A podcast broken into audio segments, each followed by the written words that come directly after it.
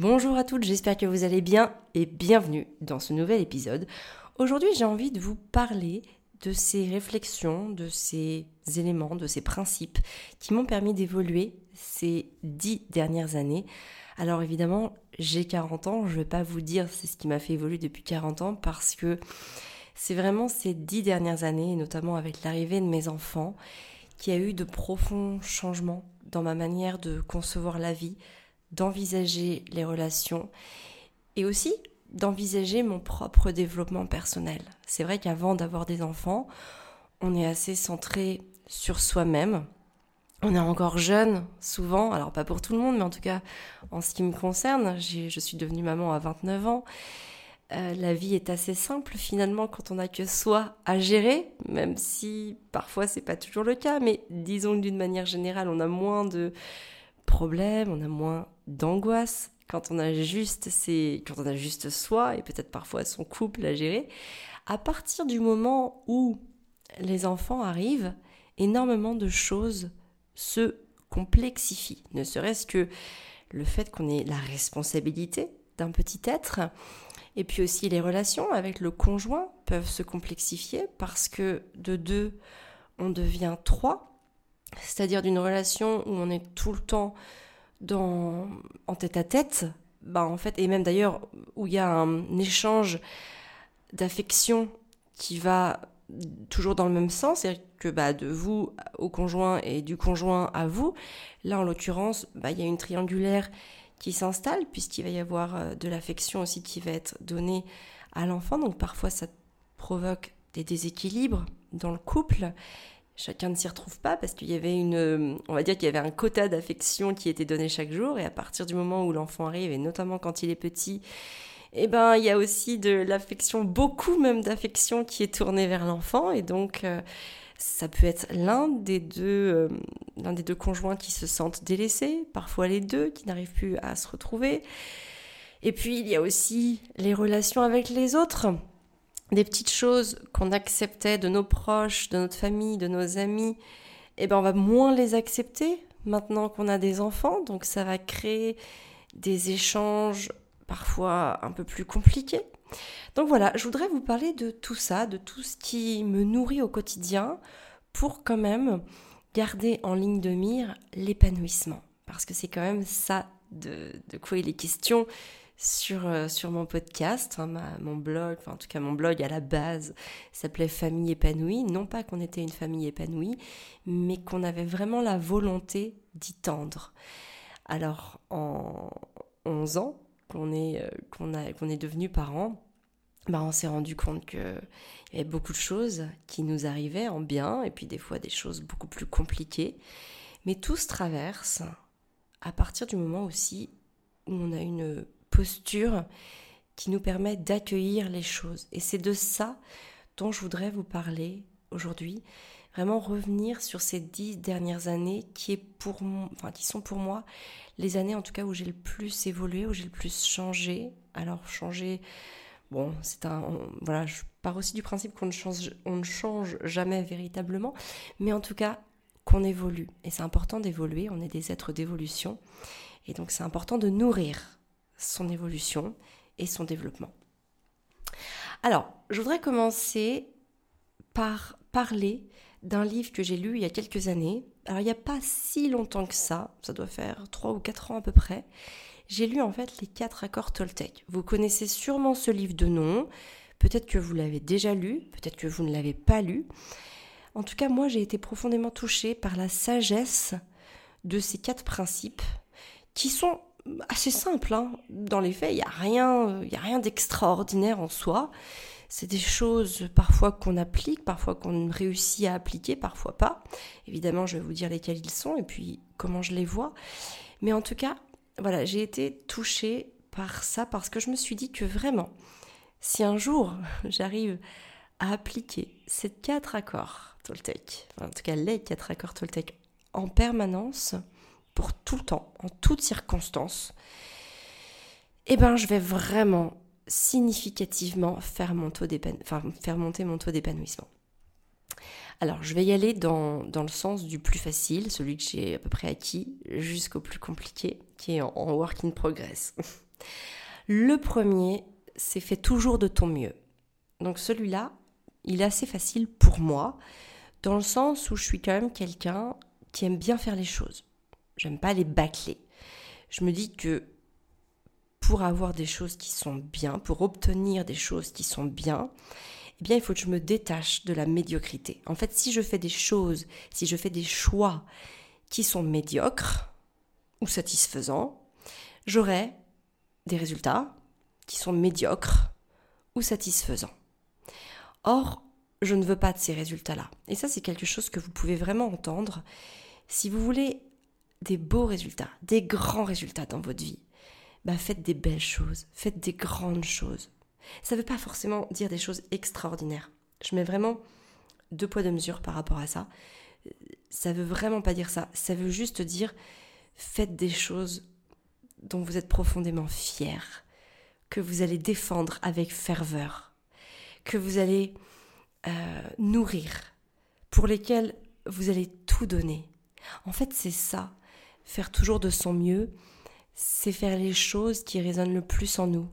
C'est faire les choses avec lesquelles, enfin, en tout cas pour lesquelles on est prêt à se battre. Alors pas se battre euh, physiquement ou même avec des mots, mais ou en tout cas on est prêt à fournir les efforts nécessaires, relever les challenges, dépasser les problèmes, aller, au-delà. C'est tout ça en fait, faire toujours de son mieux. Et quand on fait ça, bah forcément, on arrive à des résultats que peut-être la majorité des gens ne font pas. Parce que moi, ce que j'observe depuis de nombreuses années, c'est que les gens se satisfont d'un niveau médiocre, aller voir satisfaisant. Et pour moi, bah, c'était pas une option. J'ai pas envie d'avoir cette vie-là, de me contenter de quelque chose qui me fait pas vibrer.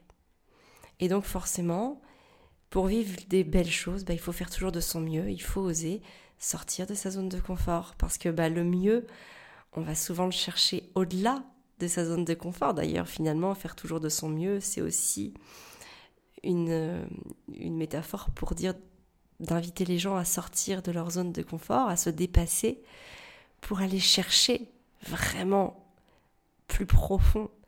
Et c'est dans cette profondeur que la beauté se révèle parce que ben voilà, on vit des choses qui sont tellement alignées, qui nous font tellement de bien que le reste à côté devient beaucoup plus facile. Vous voyez, quand on est bien, vous voyez, c'est comme si, imaginez, vous traversez un orage en pleine mer, vous êtes sur un canoë-kayak. Ça va être très compliqué. Peut-être que vous allez chavirer et peut-être que vous allez vous noyer. Maintenant, imaginez que vous êtes toujours sur cette mer, en pleine mer, en plein orage, mais que vous êtes sur un paquebot, bah peut-être que vous n'allez même pas sentir les secousses, ou très peu. C'est ça en fait, l'idée c'est de vraiment créer autour de soi un environnement qui soit solide, qui soit fort, pour pouvoir traverser les difficultés. Et quand on va chercher le mieux dans sa vie, eh ben, on nourrit son niveau de confiance en soi parce qu'on se rend, euh, on se rend, on se rend consciente qu'on est capable de faire des choses par et pour nous-mêmes. Et donc, ça nous rend fort, ça nous rend solide. Et quand il y a des problématiques, quand il y a des difficultés, quand il y a des moments durs et difficiles, parce qu'il y en aura toujours, très clairement, eh ben on est plus fort. Et on sait le traverser, on sait le dépasser on sait aller au-delà sans s'effondrer. Et ça, c'est hyper important. Le deuxième accord Toltec, c'est ne prends rien personnellement. Alors, euh, oui, juste une petite parenthèse, je suis pas en train de vous lire le livre des accords Toltec, c'est ma version, c'est ma vision, c'est ma lecture des accords Toltec. Donc si vous lisez le livre et que vous retrouvez pas ça, c'est normal. Là, je suis pas en train de vous lire le livre. D'ailleurs, le livre, moi, j'ai noté que les quatre, les quatre principes. J'ai à peu près noté bon, le, le concept, même si en fait ils sont compréhensibles à rien qu'en les disant hein, en réellement.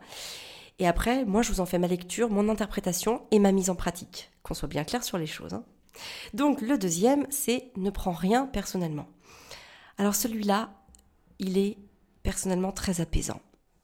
En fait, quand on a conscience que on n'est pas la proie des autres, mais qu'au contraire, en réalité, ce sont les autres qui sont prisonniers de ce qu'ils font, de ce qu'ils disent, ou de ce qu'ils ne font pas d'ailleurs, eh bien, c'est vraiment créer une solidité intérieure, un havre de quiétude, la paix dans son cœur.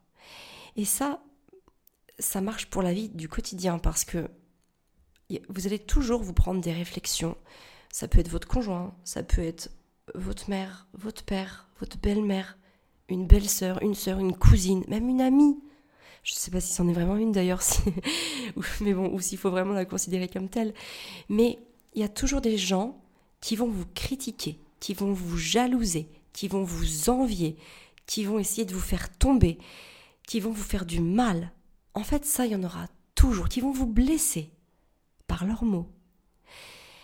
En fait, dans ces moments-là, c'est important, lorsque cette critique est gratuite, hein, je ne parle pas des critiques constructives qui sont faites et du coup qui sont dites pour aider l'autre à s'améliorer, à y voir plus clair, à être plus lucide, plus conscient, etc. Là, je parle vraiment des choses méchantes. Eh bien, toutes ces choses méchantes, il faut avoir conscience qu'elles ne vous sont pas destinées. Mais qu'en réalité, celui qui les dit, celui qui les formule, ne montre qu'une part de sa blessure, de choses qu'il aimerait avoir, mais qu'il n'a pas. Et donc son ego, son, son moi intérieur, s'auto-persuade que vous êtes dans la même mauvaise direction, que vous ne faites pas les choses bien, parce que lui, il est incapable de le faire. Il est incapable de prendre ses décisions pour lui. Il est incapable d'avoir le courage que vous avez. Bref, il est, il est incapable de le faire. Et donc, il préfère vous renvoyer à la figure les choses dont il est prisonnier. Les choses qu'il n'arrive pas à dépasser. Alors, euh, c'est pas toujours évident à mettre en place, hein, parce que bah, des fois on est blessé. Des fois il y a des choses qui nous font mal. Il y a des choses qui nous perturbent, qui vont nous rendre vulnérables, qui vont même nous faire pleurer. Parce que quand même, ça vient aussi parfois toucher des points sensibles chez nous. Hein. C'est ça aussi de dont il est question. C'est que quand quelqu'un vous fait un reproche sur quelque chose qui n'est pas guéri chez vous, quelque chose sur lequel vous êtes en travail, parfois même sur une vulnérabilité dont vous avez conscience, mais que vous n'avez pas encore réussi à, transformer en force, ou en tout cas même à assumer tout simplement, bah, bien sûr que ça vient faire mal, bien sûr que ça vient vous blesser, peut-être même vous créer des cicatrices qui ne se referment pas toujours complètement. En tout cas sur le moment, des fois le moment est long, évidemment. Mais gardez au fond de votre cœur qu'il ne faut pas prendre les choses personnellement. Et ça, ça aide beaucoup, encore une fois, à s'apaiser. La troisième chose, troisième accord Toltec, c'est ne fais pas de suppositions. Alors celui-là, je galère bien à l'appliquer. Hein. J'ai bien bien galéré. Alors je peux plutôt parler au passé parce que ça va un peu mieux. Parce qu'aujourd'hui je m'en sors pas trop mal. Mais bon, tout ça c'est entre guillemets. Parce que c'est bon, c'est encore fragile, parfois incertain mais je fais de mon mieux pour l'appliquer. On retombe sur le premier accord Toltec.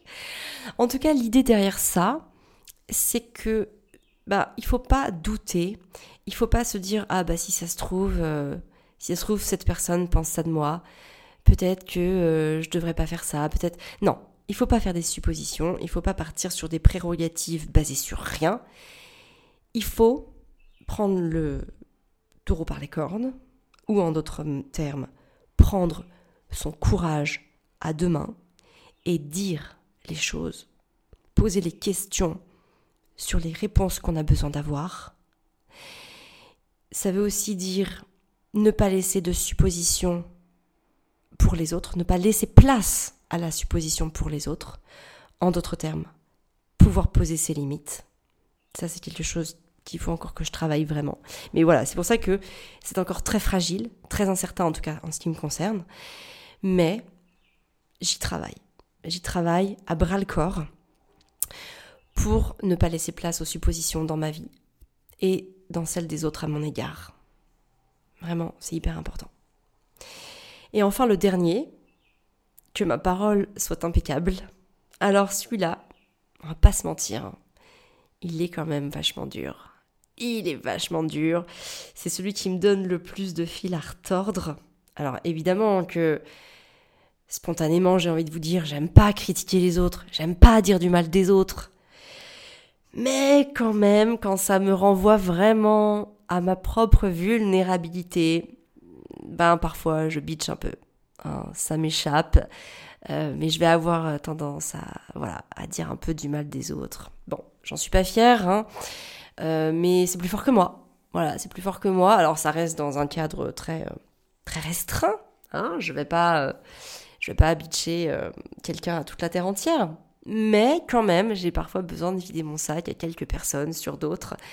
Et très clairement, ce sont des moments absolument pas constructifs.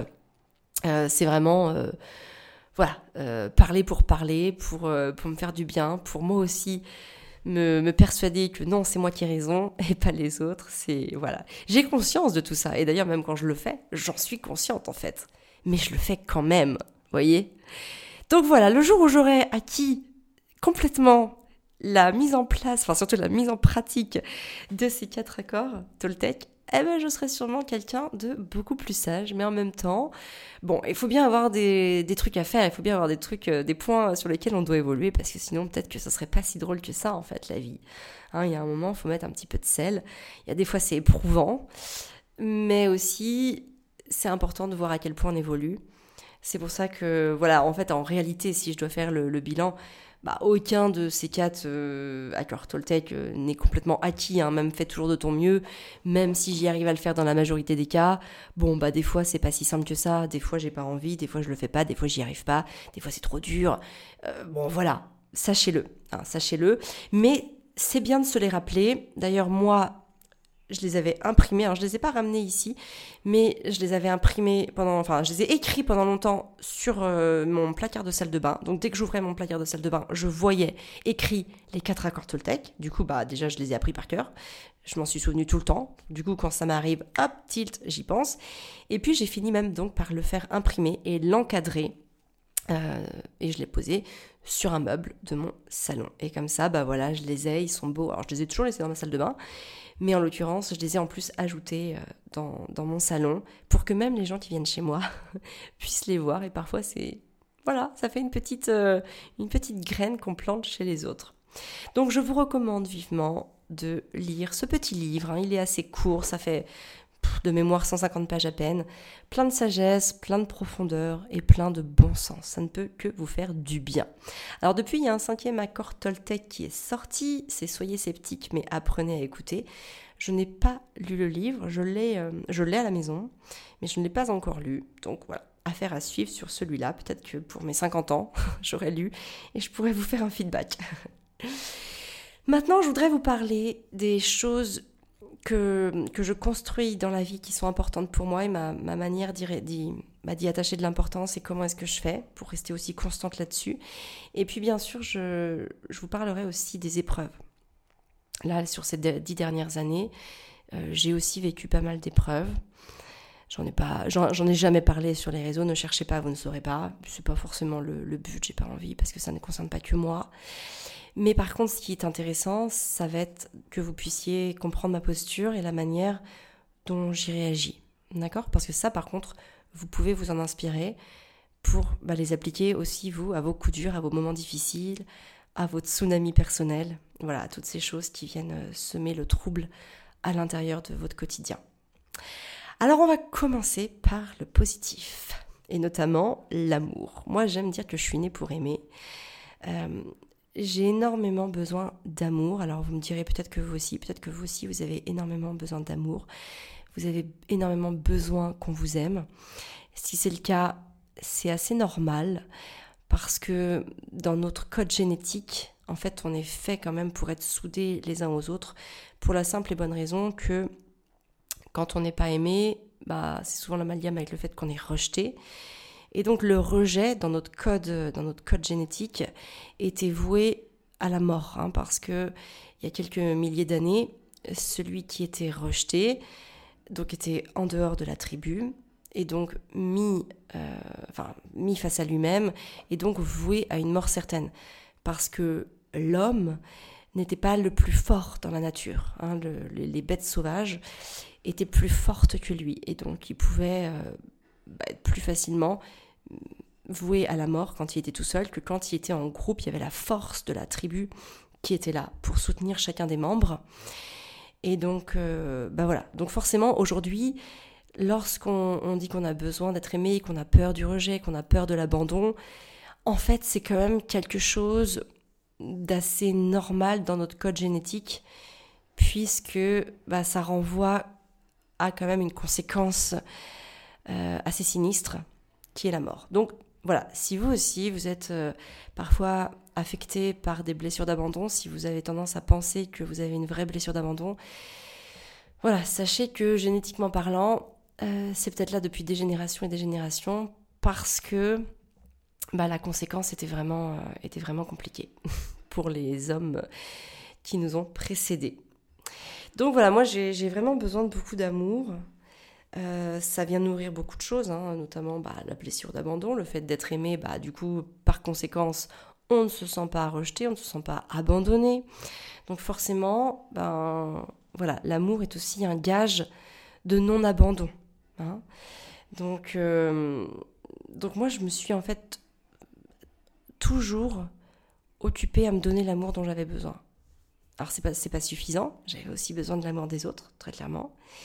Mais en tout cas, ce qui est sûr, c'est que, et là je peux parler de, ces 40 dernières années, je me suis toujours occupée de me donner de l'amour. J'ai jamais été méchante avec moi-même, j'ai jamais été dure avec moi-même. Je sais qu'il y en a qui sont durs avec eux-mêmes, qui sont non indulgents, qui sont voilà, qui vont être euh, ouais, qui vont qui vont pas s'aimer en fait, qui vont pas se donner une l'amour dont ils ont besoin, qui vont se dire qu'ils sont pas beaux, qu'ils sont moches, qu'ils sont gros, qu'ils sont bêtes, qu'ils sont pas ceci, qu'ils sont pas assez cela.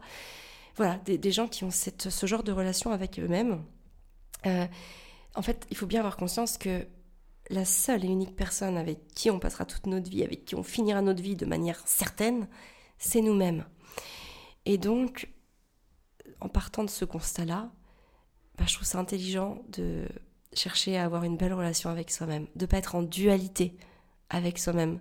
Alors ça ne veut pas dire de tout se laisser passer, hein. c'est un peu comme avec les enfants, euh, laxisme, autoritarisme, en fait on n'est pas sur cet axe-là, on va plutôt être sur un axe euh, d'indulgence, de compréhension, d'amour, d'empathie, mais aussi avec un cadre, c'est-à-dire avec une, autodiscipline, avec euh, des challenges à relever pour se dépasser, pour faire évoluer sa posture, pour devenir quelqu'un de meilleur, pour aller chercher le mieux. Hein, on fait toujours de ton mieux, on en revient là. Tout ça, en fait, c'est important de le mettre en place dans sa vie. Parce que sinon, on risque à un moment d'être déçu de soi. Et quand on est déçu de soi, c'est à ce moment-là qu'on risque d'entretenir une mauvaise relation à soi-même. En fait, parfois, on fait du mieux qu'on peut, mais on va pas y arriver. On va pas arriver au résultat qu'on avait voulu. Mais en fait, ça c'est pas grave. C'est pas grave si on est persuadé d'avoir fait du mieux qu'on a pu. Et c'est dans ces moments-là que bah, l'échec devient un tremplin pour rebondir. En fait, c'est soit on apprend, soit on gagne. Mais en fait, on perd jamais à partir du moment où on fait du mieux qu'on peut, où on donne le meilleur de nous-mêmes. Et donc, cette relation d'amour, elle est énormément basée là-dessus. Ne pas se décevoir. Euh, ne pas ne pas faire quelque chose qui n'est pas aligné avec soi-même, ne pas faire passer les autres avant soi. C'est pas toujours évident. Mais au moins, essayez au maximum. Peut-être qu'il y a des fois où ça passera pas, où on n'aura pas réussi. Mais c'est ok. Si dans la majorité des cas, on y arrive et qu'on peut aller de l'avant, qu'on peut se dire, bah j'ai fait du mieux que j'ai pu. Peut-être que là, sur ce moment-là, à ce moment-là, j'ai pas réussi. Mais c'est ok. je l'apprends pour la prochaine fois, j'essaye de repérer pourquoi est-ce que j'ai pas réussi, qu'est-ce qui est venu interférer dans mon objectif, qu'est-ce qui est venu polluer quelque part ma ligne de conduite, qu'est-ce qui est venu dévier ma trajectoire? C'est se poser les bonnes questions pour avoir les bonnes réponses et pour reproduire les bons schémas. C'est comme ça en fait qu'on est dans cette posture de développement. Et donc voilà, pour moi, ben, se donner ce dont on a besoin, c'est s'écouter, c'est se respecter, et puis c'est aussi se challenger parce qu'on a besoin d'évoluer. Hein, comme je vous l'ai déjà dit, on est des êtres d'évolution et donc on ne peut pas se cantonner à rester dans sa zone de confort. On s'étouffe, on s'asphyxie quand on fait ça. On a besoin d'aller chercher le, le challenge. J'ai même envie de dire le risque. voir le danger. Alors évidemment, maîtriser, bien sûr. Attention, je ne vous dis pas de faire des choses qui vont vous mettre votre vie en danger, bien évidemment. Mais voilà, on a besoin de se confronter parfois aussi à, nos limites, comme les enfants le font de manière complètement instinctive et naturelle. Vous savez, euh, les enfants finalement vont tester leurs limites, mais en réalité, quand on les laisse faire, ils ne se mettent pas en danger. Vous savez, nous, on a toujours fait de la motricité libre avec les enfants, c'est-à-dire que on n'est jamais intervenu pour leur dire attention tu vas tomber ou euh, mettre des barrières dans les escaliers. Non, on les a toujours laissés aller tester leurs limites. Et on a remarqué, mais vraiment, et ça je vous le garantis, et d'ailleurs vous savez de quoi je parle si vous aussi vous avez pratiqué la vraie motricité libre, eh bien vous avez remarqué que vos enfants ne se sont jamais mis en danger. Alors évidemment, je parle de consciemment en danger. Parfois, l'environnement peut présenter, enfin peut représenter un danger, et donc évidemment l'enfant, un petit enfant n'a pas le niveau de conscience pour se dire ouh là, là, euh, je risque de me noyer, je risque de tomber de la falaise, etc. Donc évidemment, je, la motricité libre, si on veut faire une petite parenthèse là-dessus, elle se pratique dans un environnement où l'enfant est quand même sécurisé. Mais en l'occurrence, par exemple, des escaliers dans une maison, c'est sécurisé. Parce que l'enfant va apprendre à y monter, puis apprendre à en descendre, et vous verrez que au départ, il montera l'escalier. Et c'était très marrant, nous, quand nos enfants ont appris à monter l'escalier, ils ne le descendaient pas tout seuls. C'est-à-dire que bah, ils tâtonnaient, on les voyait devant, mais jamais ils ne se jetaient dans les escaliers. Parfois même, ils nous appelaient pour les faire descendre. En fait, l'enfant ne se met pas consciemment en danger. L'enfant teste ses limites, mais ne va pas dépasser les limites. Ben, c'est un petit peu de ça dont, que je veux vous parler quand je dis qu'il faut se challenger, il faut avoir ce, petit goût du, risque, oser aller tester ses limites, c'est voilà, aller, euh, aller au-delà de ce qu'on a l'habitude de faire, tester des nouvelles choses pour acquérir de nouvelles connaissances, de nouvelles pratiques, de nouveaux savoir-faire, mais pas non plus se mettre en danger, faire les choses de manière intelligemment, enfin de manière intelligente, avec du recul et avec le niveau de conscience qu'on peut avoir. Et d'ailleurs faire évoluer son niveau de conscience. Hein, vous savez, Einstein avait dit on ne peut résoudre euh, des problèmes qu'en élevant notre niveau de conscience. Parce que si on est au même niveau de conscience que le problème, on n'arrivera pas à le résoudre, dans le sens où on ne trouvera pas la solution, parce que c'est un petit peu comme euh, un, poisson dans un bocal, bah, il va tourner en rond en permanence. Et il va pas prendre conscience que peut-être que bah il y a un truc dans son bocal qui va pas et qu'il faudrait juste qu'il change de bocal ou qu'il agrandisse le bocal. Euh, et donc c'est ça un petit peu l'image, c'est se dire ok si je veux résoudre mon problème, bah je vais prendre de la hauteur et pour prendre de la hauteur en fait il faut élever son niveau de conscience pour euh, voir de haut les choses qui n'allaient pas, les dysfonctionnements. Hein. c'est vous savez quand euh, vous regardez une carte, bah vous voyez très bien par exemple le chemin où vous passez, mais quand vous êtes dans la rue, bah là que vous êtes dedans vous voyez plus rien. Alors que si vous étiez juste à 4 mètres au-dessus, ah bah oui, vous repéreriez le bon chemin. Bon bah c'est un petit peu là, c'est un petit peu la même chose. Donc voilà, c'est pour ça que on a besoin de se donner ce qu'on a besoin. Donc moi c'est beaucoup d'amour parce que j'ai besoin de beaucoup d'amour. Et d'une manière générale, un petit tips, euh, moi je me suis toujours dit qu'on devait offrir avec son cœur ce qu'on a besoin de recevoir. Vraiment, moi j'ai besoin d'amour, alors j'en donne. Beaucoup. J'en donne à tout le monde même à ceux qui me crachent au visage en réalité. Hier, j'ai pris un café à côté de l'école, il y a un petit café, je suis allée prendre un petit café. Enfin, un thé, j'appelle ça le café parce qu'on dit toujours le café, mais moi je bois pas de café. J'ai bu un thé en réalité, un thé vert au jasmin, qui est mon thé préféré. Et il y a un monsieur, au moment où j'étais, je suis allée régler mon thé vert au jasmin, il est arrivé pour commander lui un deuxième café et j'ai adoré ce qu'il a dit. Il a dit Madame, votre café était tellement bon que je vais en prendre un deuxième. En réalité, le café, il est fait à la machine. Euh, voilà. Mais en fait, vous voyez, c'est ça, c'est, j'ai adoré parce que je me suis dit, mais waouh, si tout le monde parlait comme ça. Mais, mais on vivrait dans un monde merveilleux. Et pour la petite histoire, il m'a regardé, j'ai souri à ça. Et il m'a dit, Madame, vous avez un sourire magnifique. Et voilà, bah j'étais contente, ça m'a fait encore plus sourire. Et, et je me suis dit, c'est marrant, ce monsieur, il donne peut-être ce qu'il a besoin de recevoir, du bonheur. Et vous savez ce qu'il m'a dit après? Il m'a dit, vous savez, moi j'habite à Paris. Alors je suis content ici parce que les gens sourient. et j'imagine que voilà, il était content, il a besoin de sourire, il a besoin de rayonnement, il a besoin de bonheur parce qu'il vit dans un environnement à l'année où il y en a moins. Et ben il en donne à sa manière, il en donne aux autres parce qu'en effet, comme il me l'a dit, d'ailleurs comme il me l'a verbalisé, il en a besoin. Et ça rejoint vraiment ça, ce concept qui m'est cher, que je, pour le coup que je pratique vraiment tout le temps, qui est de donner ce dont vous avez besoin de recevoir. Et vous savez, la haine et la rancœur, ben, voyez-les comme des misérables sangsues qui s'accrochent et font pourrir ce qu'il y a de meilleur en nous. Ça, c'est important d'en avoir conscience. Alors maintenant, on va passer au moment de...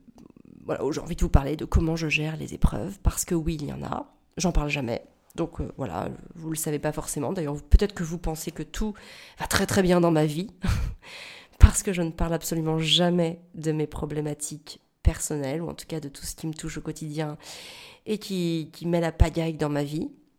Mais il y en a, il y en a, il y en a. Je ne suis pas épargnée par les casseroles ou par les casseroles que les autres accrochent à ma chaîne, déjà bien longue. Mais euh, voilà, alors comment je comment j'y réagis, comment j'y fais face et surtout comment je dépasse ça? Eh bien, déjà, j'ai envie de, de, de, vous parler d'une phrase qui m'a profondément marquée à mon, à mon adolescence. Je regardais beaucoup de films. D'ailleurs, souvent, le, comme euh, j'avais pas trop le droit de regarder des films le soir parce que mes parents voulaient que je me couche tôt pour aller, pour être en forme à l'école. Et là, je vous parle quand même de mes années de lycée. Hein, donc, euh, j'étais quand même plus une toute petite fille. Mais voilà, j'avais pas le droit de regarder la télévision le soir, j'avais pas le droit de regarder de films le soir. Et euh, pour pallier à ça, bah, j'avais trouvé une solution. C'est-à-dire que bah, je mettais mon réveil à sonner à 4 heures du matin. Enfin, ou à 5 heures, je sais plus exactement à quelle heure je me levais, mais bon, voilà. En tout cas, en gros, je me levais euh, deux heures avant pour avoir le temps de regarder un film. Et donc, je regardais mes films le matin, avant le petit-déj. Comme ça, mes parents n'en savaient absolument rien. On avait Canal Plus et donc, euh, vous savez, à Canal+, enfin sur Canal+, bah à l'époque, je sais pas comment ça se passe aujourd'hui, mais il y avait les films qui passaient euh, à 4h30 ou 5h en fait. Il y avait plein de... Le film, par exemple, je dis n'importe quoi, bah non, je vais prendre l'exemple dont, je vais vous parler. Je vais vous parler du film La Ligne Rouge. Bah en fait, La Ligne Rouge, il était diffusé une fois sur le mois à 20h50, et en fait, il était diffusé euh, plein d'autres fois, mais à toutes les heures possibles et inimaginables. À 14h, à 10h, à 5h du mat, voilà, à toutes les autres heures. Et donc, bah, je regardais les films que j'aimais bien, je regardais le jour où ils allaient passer à 5 heures du matin. Et donc ce jour-là, alors ce c'était pas tous les matins non plus, mais ce jour-là, bah, je me levais et puis je regardais mon film. Et donc un matin, j'ai vu La Ligne Rouge. Alors La Ligne Rouge, c'est un très beau film qui relate la bataille du Guadalcanal, qui fut une étape clé de la guerre du Pacifique lors de la Seconde Guerre mondiale. Et à la fin de ce film, en fait, le, un des acteurs principaux, enfin le personnage principal du film, fait une sorte de monologue sous forme d'une morale pleine de sagesse. Et il dit, entre autres, ne pense jamais que tu seras épargné parce que tu as déjà souffert. je ne sais pas si ce sont les mots exacts, parce que j'ai pas revu le film depuis, depuis mon adolescence. Mais en tout cas, c'était ça. Moi, c'est ce que j'ai retenu. Et en fait, on devrait tous avoir cette phrase en tête tellement la vie peut être belle autant que difficile. C'est vraiment important. C'est pas parce que bah t'as déjà souffert que tu seras épargné en fait. Faut, faut pas croire. Faut encore une fois, bon ça, ça rejoint un petit peu l'accord Toltec. Ne prends pas les choses personnellement. En fait, ne pense pas qu'il y a quelque chose qui s'abat sur toi. En fait, euh, il y a juste un moment euh, où, bah, la vie est difficile. Où alors parfois c'est à cause de toi, parfois c'est parce que t'as laissé passer des choses par exemple, quand tu poses pas des limites, bah, tu crées du conflit, que ce soit du conflit avec les autres, que ce soit du conflit avec ton conjoint, ou que ce soit même du conflit avec toi-même, parce qu'à un moment, en fait, t'en as marre de subir toujours les mêmes choses, mais c'est juste qu'en fait, t'as pas posé tes limites et que du coup, tu es en conflit avec toi-même parce que ça va pas, parce que tu dis, mais non, c'est pas possible, j'en ai marre, ou, ou voilà, ou je suis qu'une merde parce que moi, je fais toujours ça. Non, c'est juste qu'à un moment, les choses n'ont pas été dites n'ont pas été verbalisés, n'ont pas été posés. Et donc, à partir de ce moment-là, ça vient créer d'autres conséquences négatives. On parle de conséquences négatives vraiment ici. Et donc, en fait, bah à ce moment-là, il faut pouvoir avoir conscience que on est responsable.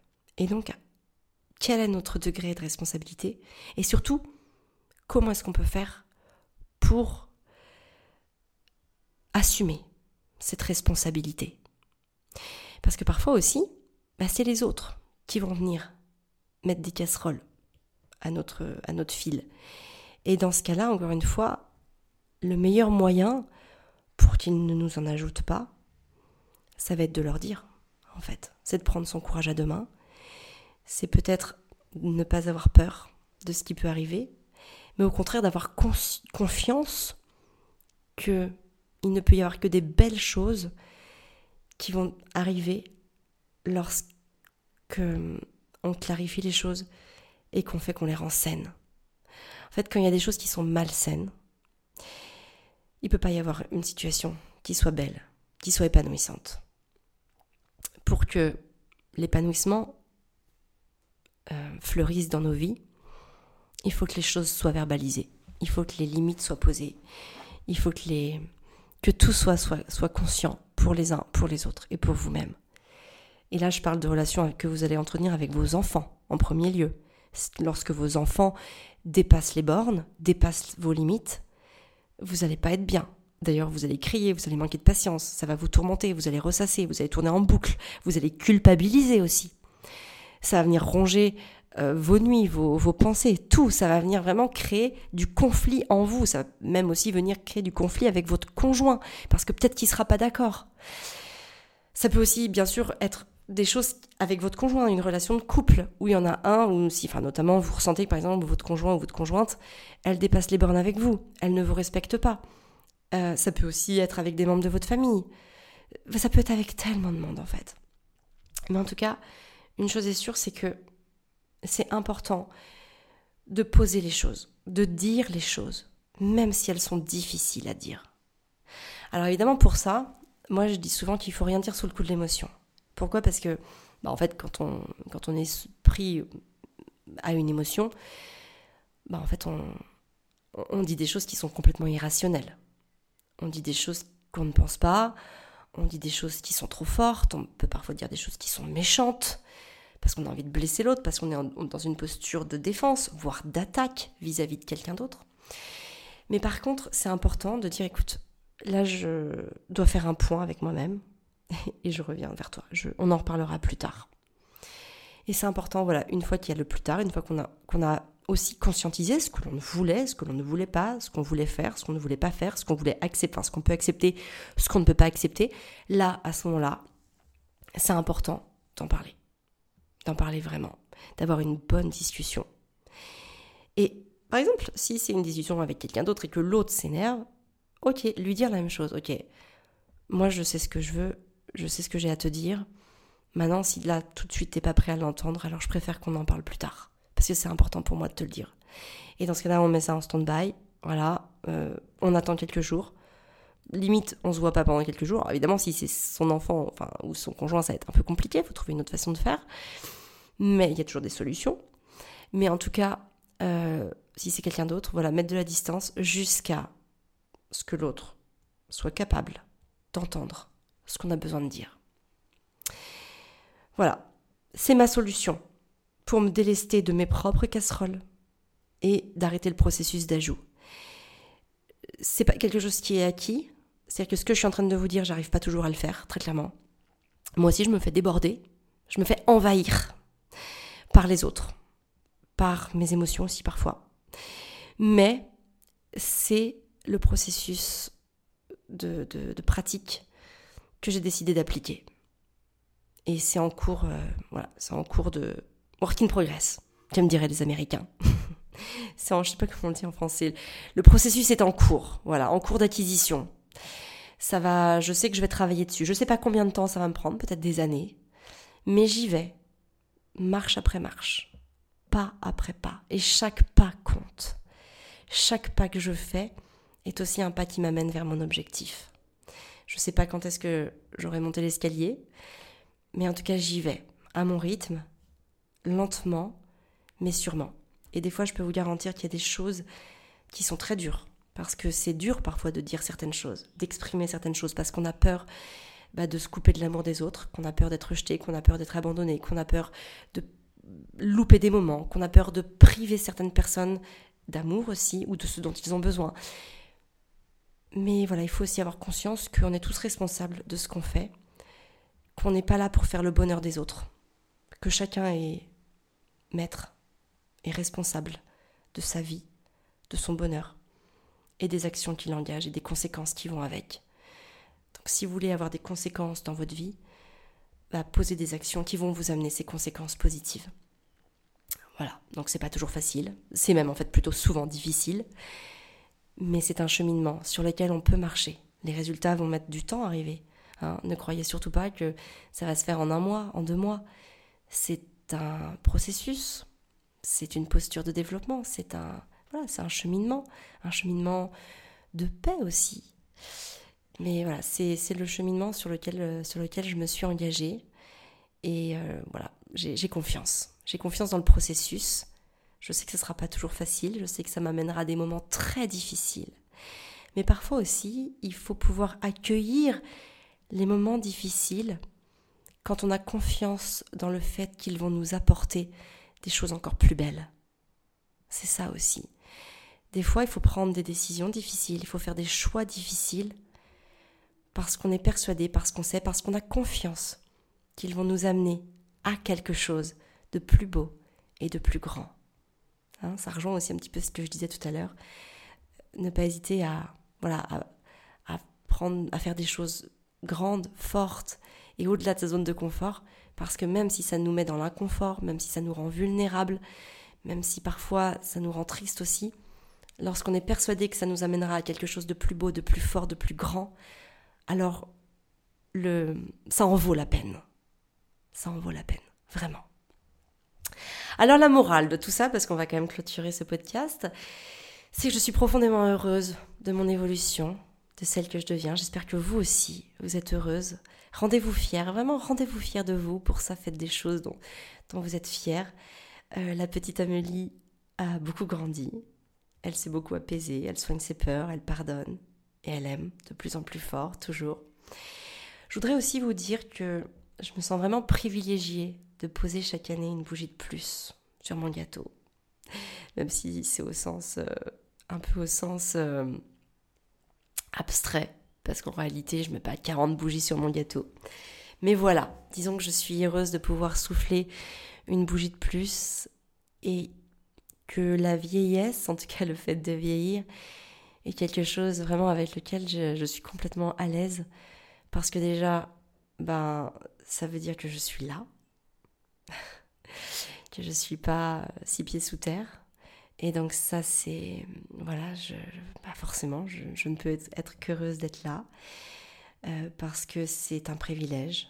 C'est aussi une promesse de sagesse, parce que j'ai conscience que chaque année qui passe, voilà, m'amène encore plus d'apaisement. Pour moi, la sagesse est, vraiment liée, intimement liée avec l'apaisement.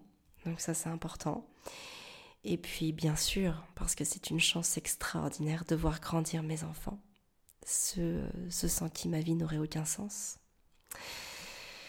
Donc, euh, donc voilà tout ce que je voulais vous dire pour ce podcast. N'hésitez pas à m'envoyer un petit commentaire sur, euh, sur ce podcast en commentant l'épisode, peut-être aussi en me mettant une note de 5 étoiles si vous l'avez aimé. si vous avez déjà commenté mon podcast, vous pourrez peut-être pas le refaire. D'ailleurs, c'est sûr, une fois qu'on l'a commenté une fois, on ne peut pas le recommenter. Donc dans ce cas-là, n'hésitez pas à venir réagir à, ce podcast sur mon compte Instagram. C'est là où je suis vraiment bah, la plus réactive c'est là où je réponds à tout le monde. Alors parfois j'ai un petit délai de réponse parce que je reçois beaucoup beaucoup de, de, bah, messages, évidemment, bien sûr. Mais j'y réponds. J'y réponds. Laissez-moi juste parfois le temps d'y répondre, mais j'y réponds. Et ça me fait énormément chaud au cœur quand vous venez me voilà, interagir avec moi sur des contenus que je vous propose, quand vous me dites que ça vous aide, quand vous me dites aussi Qu'est-ce que ça vous a apporté D'ailleurs, euh, bah, un moyen tout simple de m'aider dans, le développement de mon contenu, c'est par exemple, si vous ne l'avez pas encore fait, de, de, de, commenter ce podcast en disant ce que cet épisode vous a apporté et pourquoi est-ce que quelqu'un que vous aimez eh, devrait l'écouter. Voilà, ça c'est quelque chose euh, qui va beaucoup m'aider, moi, dans, dans, la, dans, le développement de mon contenu. Et puis voilà, si vous l'avez déjà fait, bah, envoyez-moi un message en me disant ce que cet épisode vous a apporté et pourquoi est-ce que vous le conseillerez à quelqu'un? Et moi, souvent, bah, après, j'en fais une story, ce qui permet de montrer aux autres bah, pourquoi l'épisode vous a plu et pourquoi est-ce qu'ils devraient l'écouter, tout simplement. Alors, il y en a aussi beaucoup d'entre vous qui viennent me faire part de leurs problématiques de vie. Sachez bien évidemment que je ne peux pas répondre à tout le monde sur mon compte Instagram parce que il y a des choses qui demandent trop de temps, ça peut pas se répondre en, un ou deux échanges. Donc vraiment, sachez que c'est aussi pour ça que depuis euh, huit ans maintenant, j'ai créé des programmes en ligne pour vous aider dans votre parentalité et votre développement personnel. Donc je mets le lien dans les notes de cet épisode avec... Euh, euh, bah, un, lien qui, vous dirige vers l'ensemble de mes programmes pour voir s'il y en a un qui peut vous aider, qui peut vous accompagner, qui peut vous guider dans une étape de votre vie personnelle ou de votre parentalité. Ou les deux d'ailleurs à la fois, parce que c'est toujours souvent très intimement lié. Voilà, bah écoutez, je vous embrasse très fort. Comme d'habitude, je vais finir ce podcast en vous disant de bien prendre soin de vous et de vos rêves pour pouvoir prendre soin de vos enfants. Je vous embrasse et je vous dis à la semaine prochaine.